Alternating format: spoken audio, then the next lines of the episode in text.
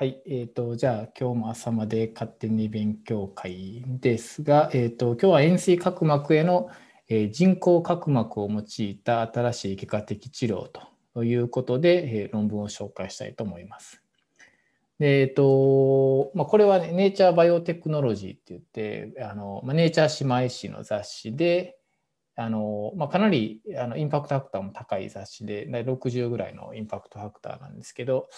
あのまああんまりこういう眼科の雑誌眼科のテーマがこういうところに載ることはあんまりなくてで特にこうバイオテクノロジーっていう分野になると、まあ、よくあるのは、まあ、クリスパーの話とか最近で言ったらね、まあ、そういう系の話とか、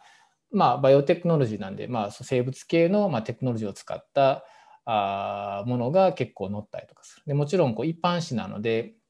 こういう眼科っていう、まあ、マイナーなまいわゆるねかなり専門性の高い、えーと、分野っていうのは乗りにくいんですけど、まあ、今回はそれがあ乗ったということで、まあ、かなりやっぱインパクトがある仕事なんかなというふうに思います。でタイトルは、えっと、Bioengineered Corneal Tissue for Minimally Invasive Vision Restoration in Advanced Keratoconus in Two Clinical Cohort ということで、まあ、円錐角膜への、まあ、簡単に言うと人工角膜を使ったまあ移植と。で、まあ、トゥークリニカルコホートということで、これインドとイランで行われた、まあ、実際の臨床試験の結果と、まあ、あのフェーズ1の結果ということで、まあ、これが取り上げられているということになります。で結果としてはまあ24ヶ月、2年間、まあ、追跡調査してみて、まあ、有害事象はなかったという話にはなるんですけど、ちょっとその詳細を詳しく説明したいと思います。で、塩水角膜はまあみんなご存知の疾患でで日本では大体、まあ、これはあの年代とか、まああのね、もちろん地域とか国とかにもいろいろ違うんですけど日本では大体2000人に1人ぐらいというふうなことが言われていると。でえっとまあ日本では男性の方が多いっていう印象はあるんですけど一応まあいろんな文献とかによっても男女比もなかったとかっていう話は言われたりとかしています。で、えーとまあ、その中で世界的にどこの国が多いか、これももちろん報告ベースなんで、実際はまあもちろんわからないこともいっぱいあるとは思うんですけど、まあ、やっぱり中国がだいたい0.9%ぐらい。だからまあ1200万人ぐらいいると。人口がまあ1億ね、10億とかそういう感じなんで、まあ、1000万人超えるような人が円錐角膜であるということが言われたりしてるし、インドだと2.3%。インドはもっとね、人口も多いので、まあ、3000万人ぐらいと。でイランも、えーと、4%ぐらい、300万人ぐらいいるというようなことが言われてて、今回の試験がインドと、えー、イランで行われているというようなことで、まあ、やっぱりまあ国の中においても、この円錐角膜がかなりの、まあ、患者さんがかなりいるということで、まあ、ここをなんとかしたいというところが、まあ、この研究のモチベーションになっていると。で、その中で、まあ、従来ね、まあ、あのやっぱり先進国とかでは、やっぱりまあ角膜移植という、まあ、すごいこう、まあ、確立された治療方法があると。まあ、あの前層角膜移植もそうですし、まあ、最近で言ったらまあダルクとかであの、ね、あの表層の角膜移植をするということによって、まあ、うまくこう管理されたりするんですけど、やはりこう、まあ、インドとか、まあ、イランとかね、まあ、やっぱあそんなにまだまだこう全てが発展しているような国発展しないような国ではやはりその角膜移植をするっていうことにはちょっとハードルがあったりとかする結局やっぱ術後の管理であるとか当然糸の問題もあったりとかするし、まあ、あのいろんなメンテナンスがやっぱ必要になるっていうのはこういうような国においてはちょっとまハードルが高いというような話になると。でその中でやはりやっぱ人工角膜っていうものを使うことによってそのドナーの問題とかいうのは解決することができるので、まあ、彼らはずっとその、まああのまあ、豚の目を使った豚のコラーゲンを使ったものをずっと研究してきていたようです。でその中で、まあ、今回新しく、まあ、さらにそのコラーゲンを改良してで、えっとまあ、クロスリンキングしてより佳境するようなあまあ、人工的な、まあ、豚のコラーゲンを作ってコラーゲンの、まあ、いわゆる人工角膜を作ってそれをまあ移植するということを行いました。でそれをまあ BPCDX と bioengineered porcine construct double crosslink ということで、まあ、BPCDX という名前をつけてそれをまあ、えっと、移植して、えーまあ、その治療成績を見てみたというような話です。でこういうような、まあ、人工角膜っていう概念は結構まあ前からあってでま、今でこそまあ再生医療っていうのが角膜の分野にあって、ま、角膜上皮の再生、まあ、いわゆるその幹細胞のあの移植上皮食から、まあ、最近では角膜内皮食、まあ、その培養角膜内皮の注入療法も含めていわゆる角膜上皮とか角膜内皮っていうのをま再生することはだいぶ可能になってきたりとかしてるんですけどこうなかなかこう実質の再生っていうのは結構難しかったと。でその中で、まあ、あの1990年代からやっぱりこの人工角膜っていう概念はもう結構あってでその中のま第一人者としてはここで出てる、まあ、1999年のサイエンスの論文であのメイ・グリフィスがま報告した話なんですけど、まあ、彼女は、えーと、この、まあ、角膜のこの生体の角膜それぞれね角膜上皮角膜実質角膜内皮それぞれをまあこのこの時は確かイモータライズの細胞を使ってまあその人工角膜を作ってでそれをまあ移植するまでしたかな、まあ、そういうものを作ったっていうことだけやったかもしれへんけどそういうふうな試みをずっとされてきたりとかしているのでまあこういう時ぐらいから、えーと、いわゆる角膜をいわゆる再生するっていうだけじゃなくてこういわゆる角膜そのものを作っていくというような方法が、まあ、やっぱり世界中でもずっとこうされてきてたと。ただ、現実の中でまだそこがね、取って変わる、今の生体の角膜色に取って変わるっていうほどにはまだなってはいないんですけど、まあ、今回のこういった遠征角膜への新しい治療っていうのは、言ったらそれの、まパーツ移植ではあるけど、あまあ、そういうものに一つ取って変わるもののになっていく可能性があるんじゃないかなというような論文になります。で、これ実際あの NIH のこのクリニカルトライアルにも、まあ、あのちゃんとこう登録されてて、で、ここにも書いてるけど、プロスペクティブなフェーズ1のオープンラベルの、まあ、研究であるということで、当然フェーズ1なんで、まず安全性というところが、えっ、と、まあ、あの、一番大事なところということになってきます。で、えっ、と、まあ、今それがフェーズ1をまあパスしたんで、まあ、次フェーズ2に行くということになるんですけど、フェーズ1ではまあ20症例に対して、まあ、1ヶ月、1年間、まあ、フォローアップしたと。で、次のフェーズでは40例まで、まあ、リクルートして、で、さらにもう少し見ていくというような話で今やっていると。まあ、現在まさに進行中の,、まあ、あの臨床研究であるということになります。で実際、ちょっとフィギュアを見ていくと、まずはこの、まあ、豚の目なんですけど、でポイントはね、この脱核するっていうところが一つのポイントで、まあ、豚の角膜実質の細胞を使う、まあ、角膜実質を使うって言っても、やっぱりそこに細胞があったら、当然そこには免疫のこととか、まあ、そのそういうことが出てきたりとかするので、こういうのはよく、まあ、他の心臓とかいろんなあ、まあ、あ組織移植でもよく言われる話なんですけど、いわゆる脱核する核をま取り除くと。そしたらいわゆるこのコラーゲンの繊維だけの話になるので、まあ、人工マテリアルみたいな話になると。でまあ、そういうことをもともと行っているようなあコラーゲン繊維であるというのがまず一つ。で、えー、とこれは人由来じゃなくて豚ではあるけど、まあ、そういう意味では、まあ、ほぼそういう抗原性とかはないというような、まあ、いわゆる実質のコラーゲン繊維、1型コラーゲンのみっていうような話になる。で、最初のやつではこれは透明性を見てて、まあ、ちゃんとクリアに見えるよっていう話で、で、えっと、彼らはこの透明性に関しては3つのもので比較しています。で当然、あのポジティブコントロールとしては、ヒューマンの角膜をポジティブコントロールとして、今回の BPECDX、いわゆるコラーゲンで加強した、えっと、豚のコラーゲンをクロスリンキングで加強したものっていうのが BPCDX と。であと BPC って言って、これはいわゆるクロスリンキングしなかったもの。これは従来型のものになるみたいなんですけど、この3つを比較したと。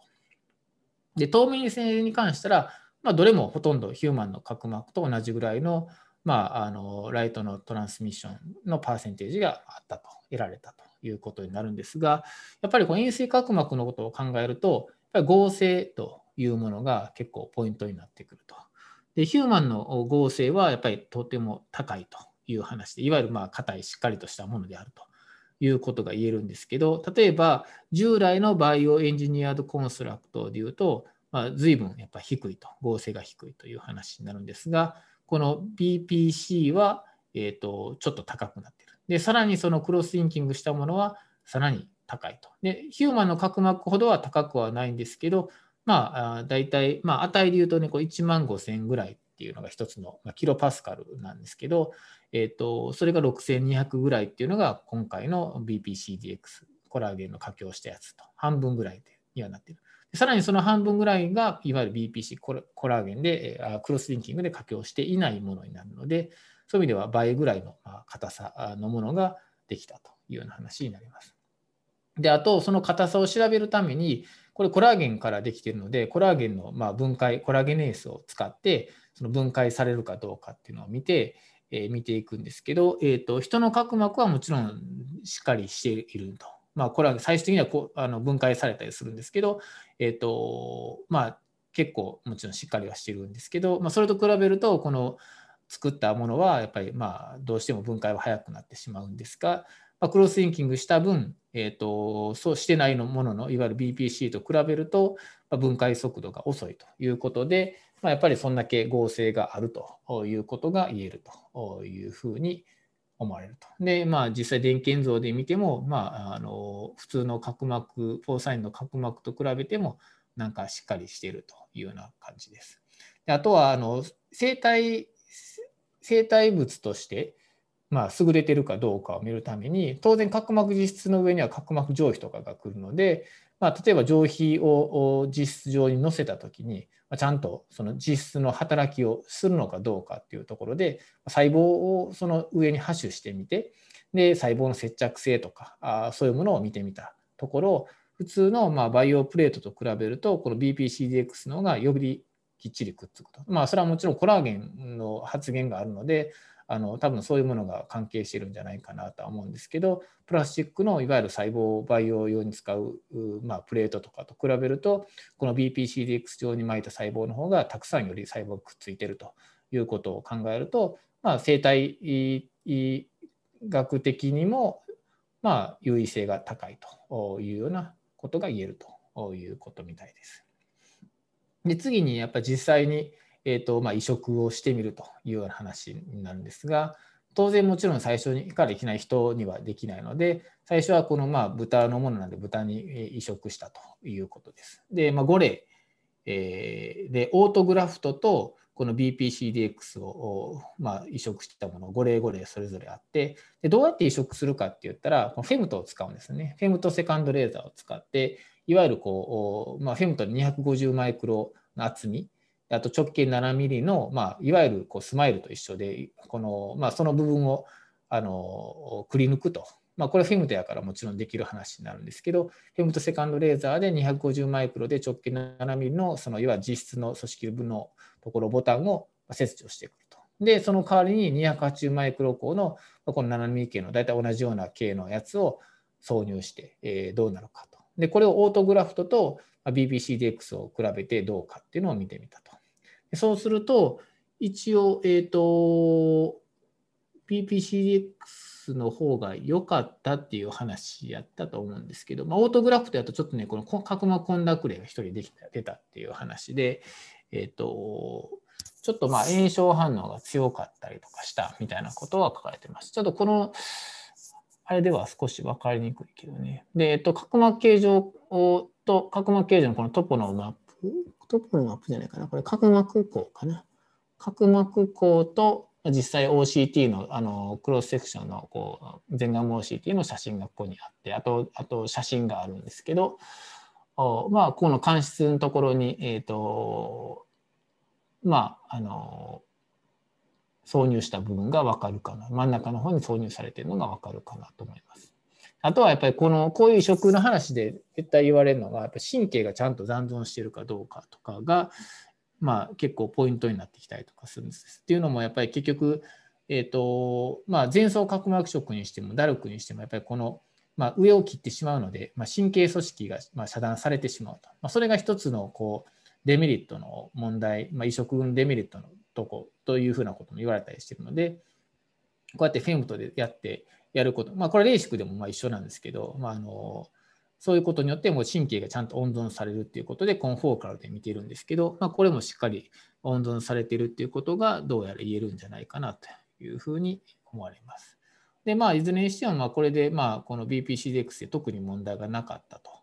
であとはまあヒストロジーでもこれまた見てるんですけど、えー、とナイーブとまあオートグラフトと BPCDX で見ると、オートグラフトの方がちょっと炎症が強く出て、まあ、上皮が異常に分厚くなってしまったりとか、この間質に炎症細胞がこう増加したりとかしているようなところがあるみたいで、まあ、それと比べると、この BBCDX の方がまあいいんじゃないかなということで、炎症も軽度であると。であと、まあ、この神経のところがさっきポイントって言いましたけど、このフォーカルではそういうのはちゃんと増が確認されてたんですけど、免疫染色でもこの β3 チューブリンをま一応見てるんですけど、この上皮の規定部のところにまちゃんと神経がまいるよというようなところを示されています。あと、まあこの豚の組織のところにもこう神経があったりとかして、そこもまこうやって生殖されているので、ま、ちゃんとま、抗体をワークしているし、まあ、目的のところにちゃんと神経が、まあ、ちゃんとあるよっていうことが言われる。で、CD45 で見ると、ちょっとまあ、この、これで言うと BPCDX のところで少し炎症細胞が浸潤しているみたいなんですけど、ある意味これはまあ、リモデリングで、まあ、しっかりこう、うまくこう、なんていうかな、まあ、実質が再生されて、まあ、ちゃんと、あの、まあ、合成を保つのには多分、あの、関与しているんちゃうかなと思うので、まあ、そんな悪い所見ではないと。すごく炎症が強くなりすぎるっていうことは別にないよいうような話でした。で、実際じゃあこうヒューマンにそれで行ってみようということで、まあ、これはヒューマンの実際の症例ということになります。で、一番上に、えっ、ー、と、まあ、ケラトメトリックのパワーの、まあ、あの、まあ、前願望 CT 像の、まあ、マップが見られてて、で、えっ、ー、と、これは角膜の厚みっていうことで、一番薄いところだと、これ多分200とか300ぐらいの厚みなん違うかな。で、これも M とセカンドでま切ったと。で、えっと、であと最初にもちょっと言ったけど、まあ、結局移植とかすると、やっぱ糸の管理とか、まあ、石灰層が大きくなったりとかっていうことが問題になるので、これま無縫合でできるような形で、まあ、小さい傷口を2ミリぐらいとかかな、ぐらいの傷口しか開けずにやって、で、その中にレンティクルをこう入れると、トンネルを作って入れると。で、普通はこれ組織を、実質組織を取ってきたりとかするんですけど、もともとこういうアドバンスの円錐角膜って角膜が薄くなってるから、まあ、別に取ってくる必要はないので、トンネルをヘムトで作って、そこに、まあ、このいわゆるレンティクルをこう実質の相関に入れるというだけでおしまいというような形にしています。なので、実前ではだいたい200とか300ぐらいの、まあ、当然アドバンスなんで、あの中心角膜孔はそれぐらいになってるんですけど、術後になると、まあ、その中心角膜孔がだいたい600とか5、600ぐらいになってて、まあ、かなりこうスティープな角膜がフラットな角膜にまあ変わっているということが言えるかなと。このトポのマップからも言えるかなと思いますし、全ガム写真もま透明性は角膜が維持されてるし、さっき言ってた神経とかもましっかりこう維持されているということで、メガネの矯正視力がまあ術前で20分の200やったあ20 200分の20か、200分の20の視力が50分の20の視力になったということになって、まあ、0.4ぐらいのメガネ視力に改善しているということになります。で、もう一例こう出すと、えっ、と、これはインドからの症例なんですけど、まあ、これも実前では角膜孔がかなり薄くて、えっ、と、これでは420って書いてるかな。あ一番薄いとか400切ってるぐらいになってるんですけど、まあ、このような角膜で、一番 Kmax が63ぐらいかな、ぐらいの角膜なんです。まあ、そんなめちゃくちゃ悪くはないけど、まあ、こういった症例に対して、えーと、同じように、まあ、BPCDX をまあ挿入したということです。で、そうなると当然角膜がまた分厚くなって、えー、中心角膜は680ぐらいというような形で、えー、このスティープな角膜がまあだいぶフラットになっているということで、視力もこれコンタクト視力になるんですけど、実践ではコンタクト矯正でも600分の20とぐらいの視力、まあ、0.1以下の視力になってたけど、それが30分の20と、まあ、0.67ぐらいの視力に改善したということで、まあ、大幅な改善が得られているということになります。でこれがまとめたテーブルで、で前例で、まあえーと、これがイランで12例で、インドで8例やってと、合計20例やったあ今回のまあ研究になるんですが、年齢は大体まあ30歳。26歳から30歳ぐらいの、まあ、18歳から43歳ですけど、平均が26から30ぐらいの年齢層です。で、えっ、と、まあ、角膜孔が術前が400、300後半から400ぐらいで、術後には500後半から700ぐらいにまあ改善しているということで、えー、まあ、コロニアボリュームも改善しているし、まあ、KMAX とかもまあの改善していると。で、矯正視力も当然、メガネでの矯正視力も当然、えー、改善していると。あとはやっぱりコンタクトがね、これあの tolerant の subject が、まあ、術前では20人中誰もいなかったと。要するにコンタクトがうまくもう載せれないぐらいに advance になっているという症例なんですけど、まあ、それがま術後全例ちゃんと載せるようになったと。載せるようになったら当然視力も上がるようになるし、あのまあ、当然、まあ、患者さんの QOL も上がるという話になります。で、えー、これがね、最初、メイ・グリフィスのサイエンスの論文を少し最初紹介しましたけど、えっと、まあ、今のこの今回のネイチャーバイオテクノロジーの論文がいわゆる人工角膜っていうね、まあ、あの豚の角膜を使った、まあ、あの移植治療っていうことなんですけどもうちょっと前にこのいわゆるヒューマンドナーティッシュの、まあ、いわゆるこのメイグリフスとかがやってる、まあ、研究っていうのもすでに報告されててで、まあ、それも結局同じような形のコンセプトで、まあ、このドナーをまくり抜いてこの角膜の実質の相関に入れるという治療がまされていました。で、ここでもやっぱこうやって神経を見てて、まあ、普通の従来の角膜食よりもまあいいんじゃないかというようなことを、えーと、報告しています。この時24ヶ月の、まあ、フォローアップのフェーズ1クリニカルスタディと。で現在ちょっとどうなってるか僕もそこまでフォローできてないんですけど、えーとまあ、そういうような研究がまああったりとかしているので、それと比べて今回どうやったかっていうのを最後ちょっとまとめたいかなっていうふうに思います。で、えっと、今回の一応データのまとめとしては、まあ、あの BPCDX のこういったの治療を受けた塩水角膜の安全性と有効性を20人で調べたっていうことですけど、まあ、結果としてはまあ安全性とかは十分まあ担保されているもんなんちゃうかなと。で、視力の改善も24ヶ月の時点で今95%、19例、20例中19例で改善したということですし、特に有害事象とかはなかったと。で、まあ、全体的に角膜のこういった厚みっていうのも改善してるし、えっ、ー、と、大体200、当然これね、確か200、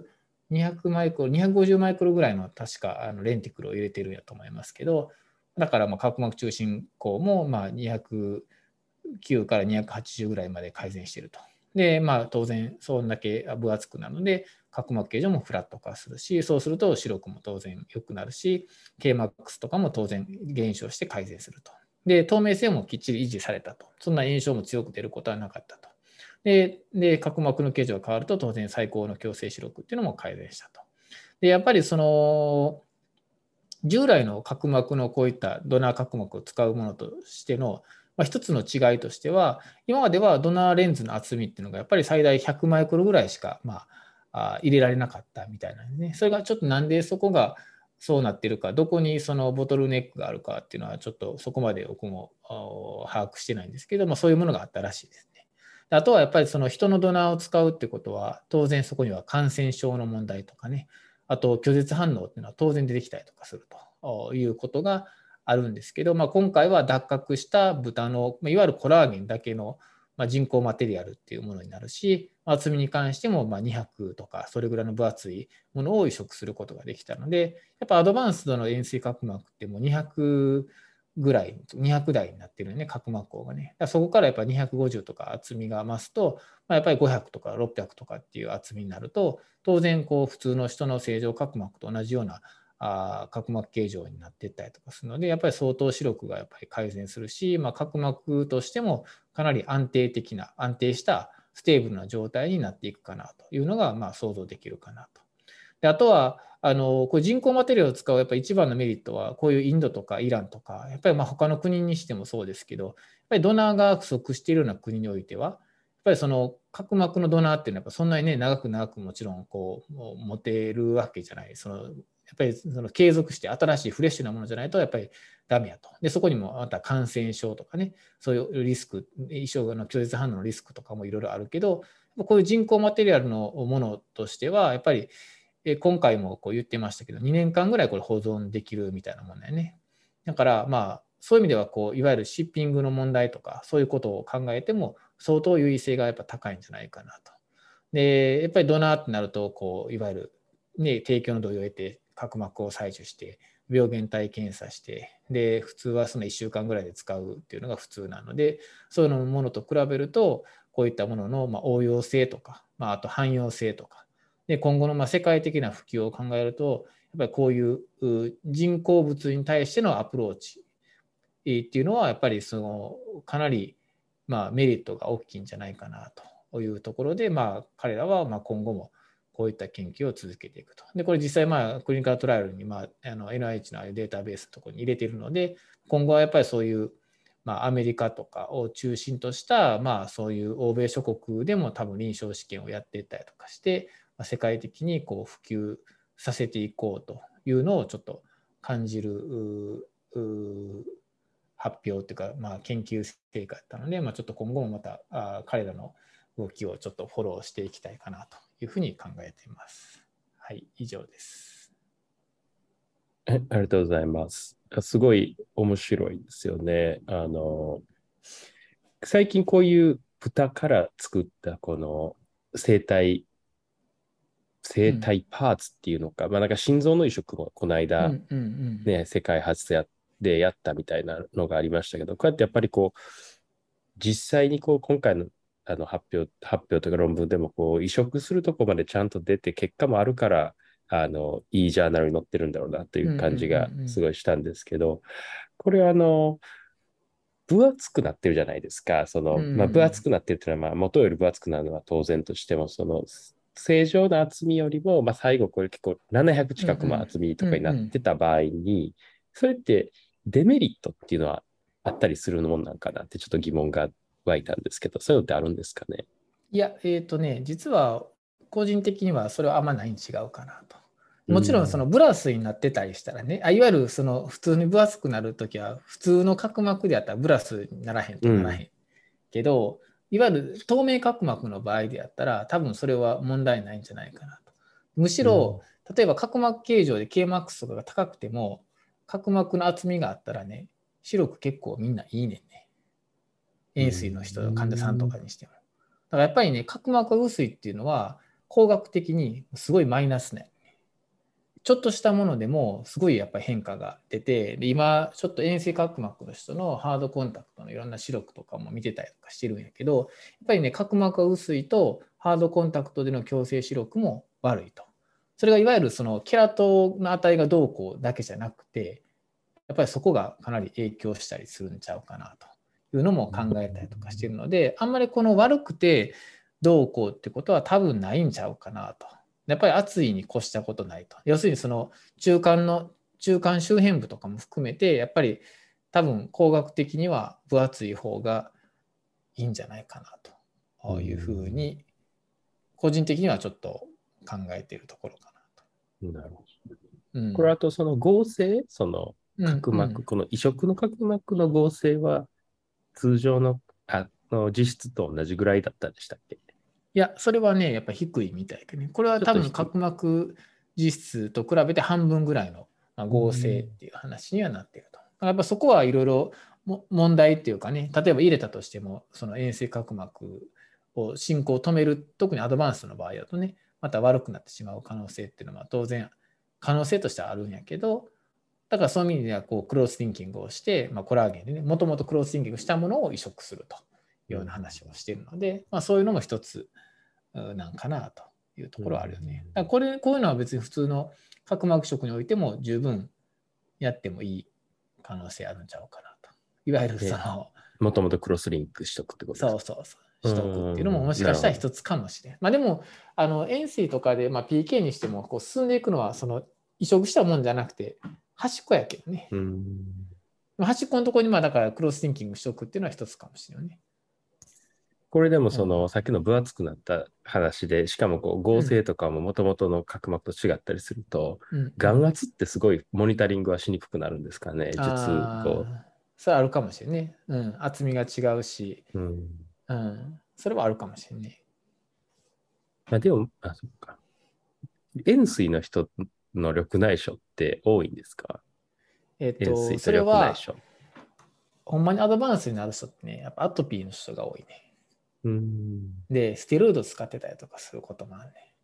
ステロイドグラっていうのが結構見過ごされたりすることがあって、塩水の人って角膜薄いから眼圧が低く測られやすくて、だから15ぐらいでも、例えば角膜高が250とかやったら、実はそれってめっちゃ高かったりとかすることがあるね。うん、しかも形状も変だから、その、形状も変やからね。わからないですよね。そういうのってあるんですか？その、言ったら、ある。そのなんか、予想というか、だから、250だったら、それはグラの人らがねよくやってたりとかしてて、こうん。うそれこそあの DCT とかやったっけ？なんかあの、うんうんとかね。だからアイケアとかじゃない方が本当は良かったりとかもするし、うん。だってそのはやっのぱうん、薄いっていうのみならず形状も特殊だから、言ったらアプラとかってそんなんうまく測れないですよね、特にアドバンストだともうべちゃってなっちゃうというか、うんなるほど。でしかもそうやってアトピーで。とかやったら意外にステロイド使っててちょっと上がってるとかね、まあ、いろいろ炎症もやっぱ起こったりとかして眼圧上がったりとかするってこともあるしあと、あのー角膜薄くても角膜コンタクトになってたりするよね。まあ、ハードコンタクトの使用もあるし、うん、反根があったりするってことですよね。急性種子集合のやつやったら反根になったりとかする、はいはいはい、ちょっと硬さが違うかったりとかすんねんけどね。うん。だから角膜だけじゃちょっと判断できなかったりすることもあったりするから、うん。あと今ふと思ったんですけど、円錐とかって、ま、真ん中がこうすごく薄くなって、飛び出してきてるような感じだけど、周辺って普通のカーブですよね。だからその軍角とかは別にその近視だったりすると、全貌全体が深くなってる人って多いじゃないですか、眼軸が伸びて。でも円錐だったらず真ん中だけ見たらすごくこう空間があるように見えても、周辺は別に言ったら普通とかっていうことはあるんですか、こう伸びていくね。引っ張られんねあ、それもグーって立ち上がっていく。グーって立ち上がっていくねあーなるほど。だから、えっと例えばコンタクトをスクレラとかしててスクレラレンズって強膜レンズって、ねうんうんあってその場合ってまあソフトコンタクトみたいな感じで強膜の部分にまで当てるから、うんうん普通の人よりもやっぱりね多分多分っていうかこうスティープになるねだからフラットじゃないねなるほど。強膜の部分とかも全部こう立ち上がっていくからうんなるほど。だから普通やったらこう角膜がこうあってその後こういう風にフラットになるけど、うん。そうならへんねんね。こうやっぱ立ち上がんねんね。だから引っ張られるからずっと前に前にっていう感じ。うん。うん。だからまあそういう感じの目になる、うん、構、じゃあ前眼部全体のその構造がかなり変化していくっていうことですよね。そうやね。だからもちろんだから多分先生のそのイメージっていうのはやっぱ初期のイメージで、うんほんまにアドバンスになるとこう角膜全体がやっぱりこうね、グローバスタイプになってきたりとかすると全体がもうそれこそ真っ赤っかトポで言ったらいわゆる真っ赤っかみたいな感じになったりとかして、そのフラットな部分がないっていうかそれぐらいのスティープな角膜になるっていう話だよね。どもうそういうイメージはあまり僕の中で知らないから、なるほど、そういう感じになっていくんですね。そうそうそう。うんだからまあこういうアプローチはやっぱすごく重要かなと思うし今ってクロスリンキングってかなりやっぱ初期でしか対応できないわけね。そこを過ぎちゃうともうアドバンストまで待つかど。うかしかないっていう話なんでだ全からまあ装ボーマ。ボーマ膜移植とかそんなのもあったりとかもするけど、こういうものを使ってやっぱりそのもう一回復活させるコンタクトが乗らへんくなってったりとかするから、この移植までしなくてもここでもう一回復活させるっていうアプローチっていうのは十分あり得る。でその時に生体材料を使っていわゆる角膜移植ってなるとなかなかしんどい部分があるけどこういう人工マテリアルをやっぱり使うっていう話、まあこの人工マテリアルっていうほどじゃないけどね、まあ、豚の目やし。あれやけどまあまあでもそういうものを加工して使う。で脱核していわゆるそういう、ね、細胞免疫性がまあないような状態のものいわゆるコラーゲン繊維だけのもののような状態にして移植するっていうのはすごく理にかなってるし、まあ、角膜やからこそそれができるかなと思うのでやっぱりこういうアプローチをまあ真剣に日本でねこれをやってる人は多分いいひんのちゃうかなと思うねんけど本来やっぱ円錐角膜っていう病気を考えるんやったらやっぱこういうアプローチを当然やってる人が日本の中にいても当然いいんじゃないかなと思うし、まあ、どこまでうまくいくかは別としてもやっぱり研究の裾野を広げるっていう意味ではこういうアプローチあとは再生医療的なアプローチっていうのも crosslinking も当然もちろんやっていったらいいけどやっぱりそういうことをしていくことがすごく重要なんじゃないかなと。やっぱりいろんな、まあ、網膜でもそうじゃない。再生医療的なアプローチをやる人もいたりとか、遺伝子治療的なアプローチをしていったりとか、もちろん medical 的なねそういう VEGF も含めたそういうアプローチをする人がいろんないる中でいわゆるいろんなその病態とか病気に対してのアプローチがまあ進んでいくわけなんで、まあ、円錐角膜も当然まあ crosslinking っていうのは一つの方やし、まあ、それが簡単やし、まあ、いいとは思うけど、まあ、それってかなり初期の人しかやっぱり使えへんのでやっぱりこういうことを真剣にやっぱ考えていってやっていくことっていうのはすごく重要なんじゃないかなっていうのをこの論文を読んで、うん、日本のそのいわゆるねその研究の裾野を広げるっていうかやっぱりちゃんとやっていくにはこれ知らへんかったら、まあ、少なくとも日本の眼科の先生とかはこういうものがあるっていうことすら知らないって話になっちゃうので、うん、世界のこういうものを見えへんかったらね。これはでももしかして世界の標準治療の一つになっていく可能性もあるからそういうものにやっぱりちゃんとこう、まあ、精通してっていうか勉強してやっていくっていうことはやっぱり大事なんかなっていうふうに思ったかなと。うん、なるほど。まあすごいでも面白い面白い論文かなと。いや、いいですね。ちなみにコストってどんな感じになるんですかねこれだったら。高いですね。いやいや、高くないやろ。豚やで。うん。でもなんか処理が、全処理がいるじゃないですか。でもクロスリンキングするだけやん。で、こんなんだって2年間保存できんねんで。無細胞にするっていうのは。そう、無細胞。あ、でもそんなん、そんなん知れてる知れてる。そんなんだって、そんなんは別に知れてるし、確立した方法はあるし、うん、でむしろそんな、なもしだってすごい患者さんいるやん、遠征角膜って。世界で考えたら。うん、絶対これはペイするよね。なるほど。あとこれってその、うん、同じのでいいんですかね？入れるときって、そのだから、あの、あ厚み分厚さとか。厚みとか形状というか。あでもそれはもしかしたら、そんなガンナイレンズと同じような感じで。うん、フィムとセカンドがないとあかんっていうのは一つあるんやけどね。ああ、そのポケットを作るために。うん、ポケット、そうそうそうそう。うんまあ、でも逆に言ったフェムトのおかげで、そうやってその中にスッと入れるっていう、できるうんメリットがあるわけですよね。そうそう。それがなかったらやっぱできひんよね。うん。うんうん